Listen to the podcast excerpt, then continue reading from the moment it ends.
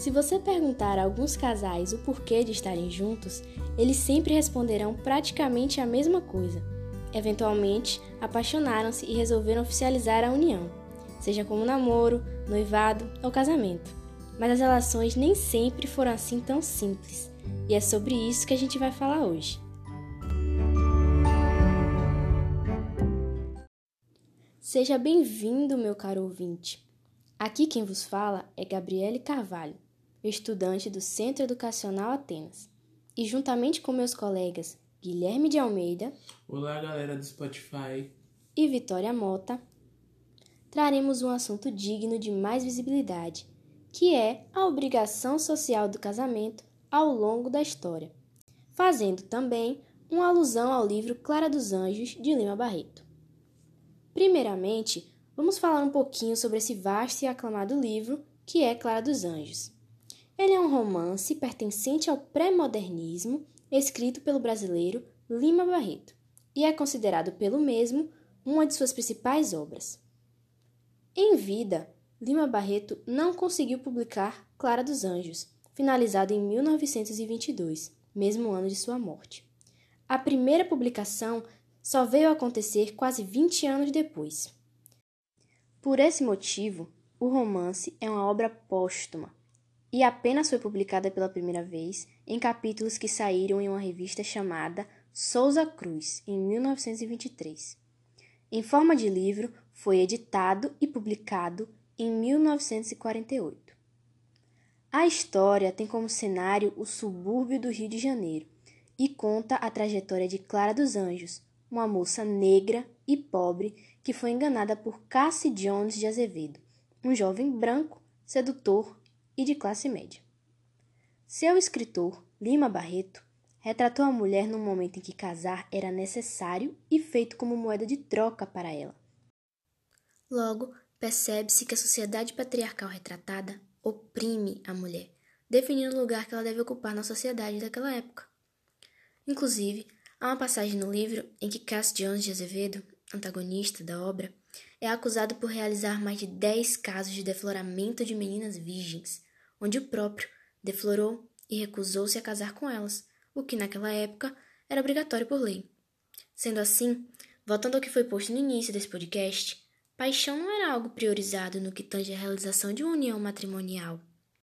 E esse pensamento esteve presente na sociedade por muito tempo mas afinal, a partir de que momento esse ideal de casamento começou?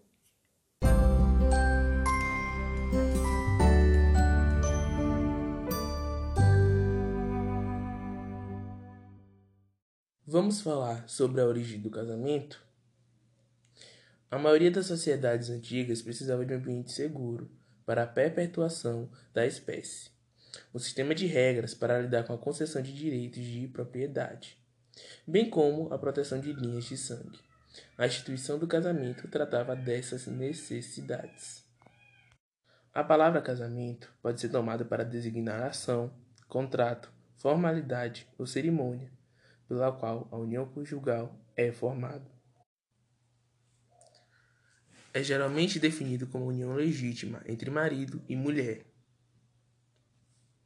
Legítimo indica a sanção de algum tipo de lei, natural, evangélico ou civis, enquanto a frase marido e mulher implica direitos mútuos de relações sexuais, a vida em comum e de uma união duradoura. A união e a família fazem parte de uma realidade social, construída junto com a evolução da humanidade. Durante séculos, as pessoas passavam por rituais de corte com um parceiro e então partiam diretamente para casamentos que deveriam ser para toda a vida uma união que pretendia a procriação. Passou também por questões ligadas ao valor da propriedade, à conquista das terras e aos acordos políticos entre a nobreza. O casamento era essencialmente um ato de aquisição. O noivo adquiria a noiva. A transação era selada por meio do pagamento de uma moeda de ouro ou de prata, ou seja, o casamento era comercializado. Na maioria das vezes, o casamento era arranjado pelos pais do casal transformando-se numa união forçada. O casamento arranjado que ganhou grande visibilidade na história foi de Luís XVI e Maria Antonieta, que não passou de um simples acordo de poder. E assim como este, houveram vários outros casamentos de interesse ao longo da linha do tempo, como por exemplo o de Cleópatra e Marco Antônio, que eram simplesmente duas pessoas dos impérios mais poderosos do mundo, querendo unir forças para dominar esses dois impérios. Mesmo assim, o casamento tradicional sobreviveu à chegada do novo milênio. Agora, a cerimônia do casamento constitui um acontecimento expressivo, uma passagem espiritual muito forte, além do significado religioso. A festa formaliza o amor e o respeito mútuos entre duas pessoas. Mas ao longo dos séculos, não só o ideal de casamento, como também os relacionamentos, têm tomado formas diferentes. Fica o questionamento: é possível amar mais de uma pessoa ao mesmo tempo? O amor deve ser exclusivo ou inclusivo? Monogamia, poligamia, poliandria? O que é tudo isso? Existe certo ou errado? O amor construiu-se historicamente com base no amor romântico, patriarcal, heteronormativo e de monogamia compulsória. Atualmente, novas construções, dentre elas o poliamor, defendem a possibilidade de amar e ou se relacionar sexualmente com mais de uma pessoa simultaneamente. As novas formas de amar moldam novas formas de relacionamentos, novas organizações familiares que impactam em nosso modo de ver o mundo e viver em sociedade, nos levam rumo a relações mais inclusivas. Os laços monogâmicos de sangue e parentesco se atam e desatam à medida que as pessoas se divorciam, casam de novo, se divorciam com outra vez, moram juntas, adotam crianças, usam doadores e barrigas de aluguel e misturam famílias. Em quase todos os lugares onde as pessoas se casam, a monogamia é a norma oficial e a infidelidade é a clandestina. Você provavelmente já deve ter ouvido muitas histórias de infidelidade, já que se tornou algo banal. Porém, como eu mesmo disse, em alguns países tal ato é crime. Portanto, como devemos entender esse tabu consagrado pelo tempo? A monogamia, na tentativa de viver um amor exclusivo para toda a vida, falha em 60 a 70% das vezes. Vamos quebrar um paradigma logo de início. Nossa sociedade ocidental não é monogâmica no sentido restrito deste conceito. Ser monogâmico é ter um único parceiro amoroso por toda a vida, o primeiro e único amor. Já o modelo que a maioria de nós adota hoje é de monogamia consensual e serial, ou seja, Escolhemos nosso parceiro por amor, de forma livre e recíproca. E somente teremos um novo parceiro quando este vínculo se desfizer, por morte ou por separação. Fica outro questionamento. Ter mais de um parceiro simultaneamente é poligamia? Definitivamente não. Vamos entender melhor? A poligamia é estabelecida como um sistema social em que nem todos os indivíduos têm os mesmos direitos porque favorece um gênero. Assim temos a poligamia, em que um homem se casa com várias mulheres, e a poliandria, em que uma mulher se casa com vários homens. Estes sistemas não aparecem juntos na mesma sociedade. Os dois são geralmente exclusivos e envolvem uma relação dominante gênero-dominado. Logo, é importante entender que, por todos os lados, surgem novas e inúmeras formas de se relacionar. Para muitas pessoas, a monogamia não se encaixa mais em seus anseios, e estes preferem se relacionar de forma aberta e consensual com mais de uma pessoa ao mesmo tempo, não existindo certo ou errado, visto que cada ser possui autonomia sobre suas escolhas. Ah, e vou passar uma dica para vocês. Você pode encontrar mais sobre monogamia no documentário de 18 minutos da série Explicando, na Netflix.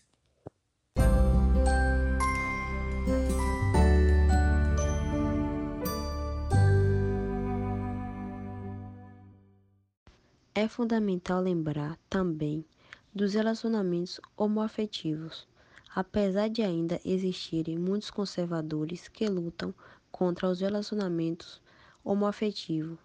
Estamos passando por um momento de conscientização universal sobre o respeito ao próximo, em que cada vez mais tem se discutido sobre a diversidade e a pluralidade das sociedades.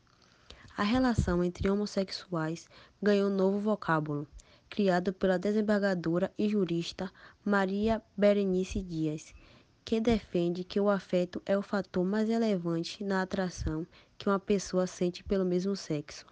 Segundo a desembargadora, a homofetividade vai além da relação sexual. É um vínculo criado pela afetividade, pelo carinho e pelo desejo de estar com o outro em uma convivência harmônica.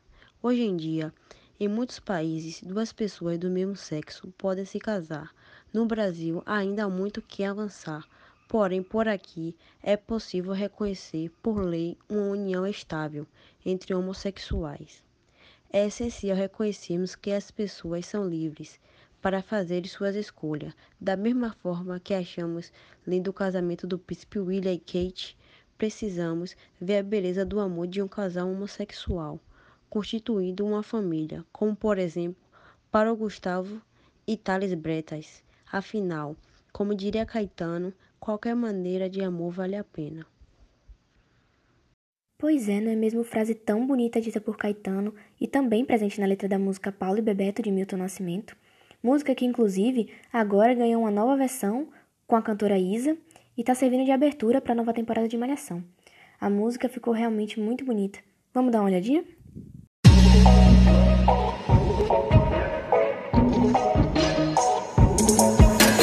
É vida, é vida, que amor, brincadeira, Vera. Eles amaram de qualquer maneira, Vera. Qualquer maneira de amor vale a pena. Qualquer maneira de amor vale amar. Pena que pena, que coisa bonita. Diga qual a palavra nunca foi dita. Diga qualquer maneira de amor vale aquela. Qualquer maneira de amor vale amar. Qualquer maneira de amor vale a pena. Qualquer maneira de amor valerá. Eles se amam de qualquer maneira, Vera. Eles se amam é pra vida inteira, Vera. Qualquer maneira de amor vale o campo. Qualquer maneira me vale cantar. Qualquer maneira de amor vale aquela. Qualquer maneira de amor valerá. Pena que pena, que coisa bonita. Diga qual a palavra que nunca foi dita. Diga qualquer maneira de amor vale aquela. Qualquer maneira de amor vale a pena. Qualquer maneira de amor vale amar. É vida, é vida, que amor, brincadeira, Vera. Eles amaram qualquer maneira, Vera. Qualquer maneira de amor vale aquela. Qualquer maneira de amor vale amar. Qualquer maneira de amor vale a pena. Qualquer maneira de amor valerá. Eles se amam de qualquer maneira, Vera. Eles se amam é pra vida inteira, Vera. Qualquer maneira de amor vale o campo. Qualquer maneira me vale cantar. Qualquer maneira de amor vale o campo. Qualquer maneira me vale cantar. Qualquer maneira de amor vale aquela. Qualquer maneira de amor valerá. Como não amar essa música? A voz de Isa com a de Milton Nascimento fizeram uma harmonia tão bonita. A letra da música em si já é bonita, ficou mais bonita ainda. E eu adoraria ficar falando mais sobre essa música, mas a gente deve prosseguir com o nosso conteúdo, né?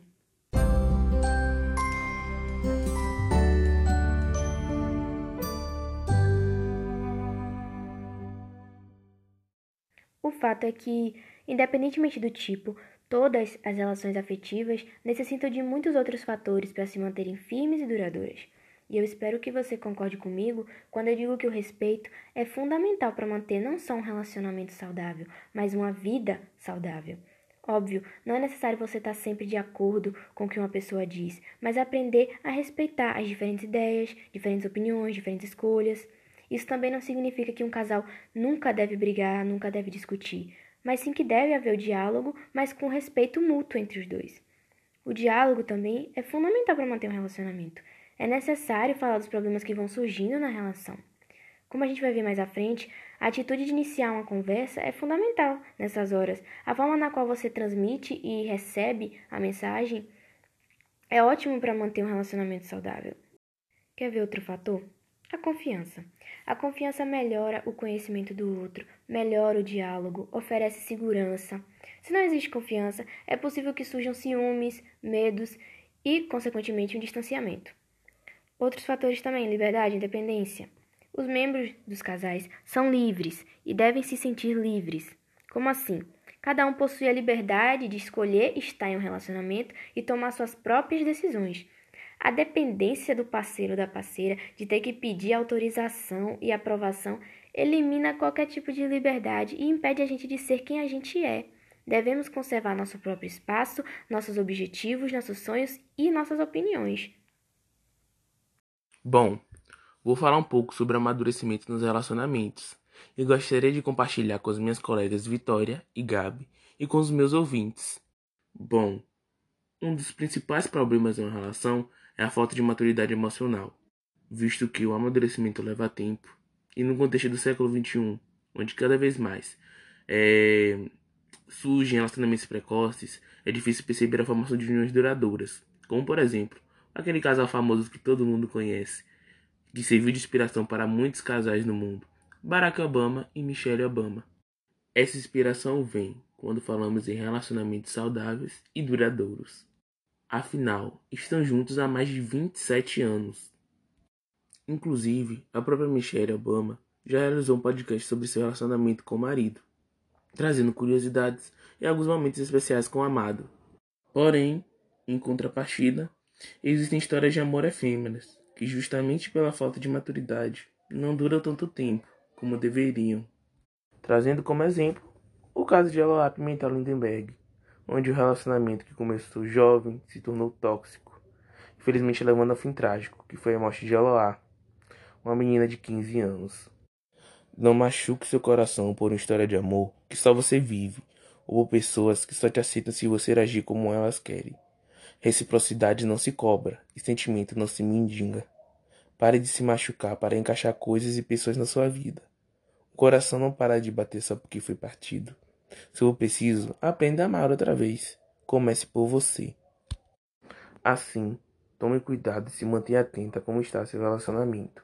A qualquer sinal de toxicidade, caia fora, se valorize e vá atrás de um novo amor.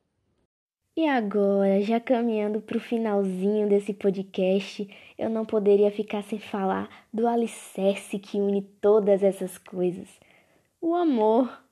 Amar aquela pessoa que você escolheu a dedo para ser seu pai ideal é viver um sentimento incrível. Amar faz com que todos os pequenos problemas do dia a dia sejam tão insignificantes que nem te afetam mais. Ter aquela pessoa amada te esperando todos os dias é ter um porto seguro para todos os momentos. É quando você não precisa estar lá, mas você escolhe ficar. Já sabemos que o amor é essencial para qualquer relacionamento e só nos faz bem. Mas antes de amar o próximo, é necessário amar a si mesmo antes de tudo. O amor próprio é o ponto de partida para ser feliz e amar outras pessoas de uma maneira saudável e leve. Ele permite que você aceite suas fraquezas juntamente com suas forças e tenha compaixão por si mesmo ao se esforçar para encontrar significado e realização pessoal. O respeito próprio faz de você uma pessoa melhor e uma companhia melhor. Quando você se ama, você acredita que é uma pessoa digna. E quando você se sente digna, começa a acreditar que é merecedora de um amor e respeito não apenas de si mesma, mas de todos os outros. E quando você conquista o respeito do parceiro e dos outros ao seu redor, eles começam a gostar mais de você e levar você mais a sério. Em um relacionamento, quando você não tem amor próprio, você começa a perder seu autorrespeito. E com o tempo, seu relacionamento perfeito pode se transformar numa história de amor unilateral. Assim, ao adquirir o amor próprio, há muito menos risco de que você, aí que está me escutando, caia num papo de um Cass Jones da vida e, diferente de Clara, consiga seu grandioso final feliz.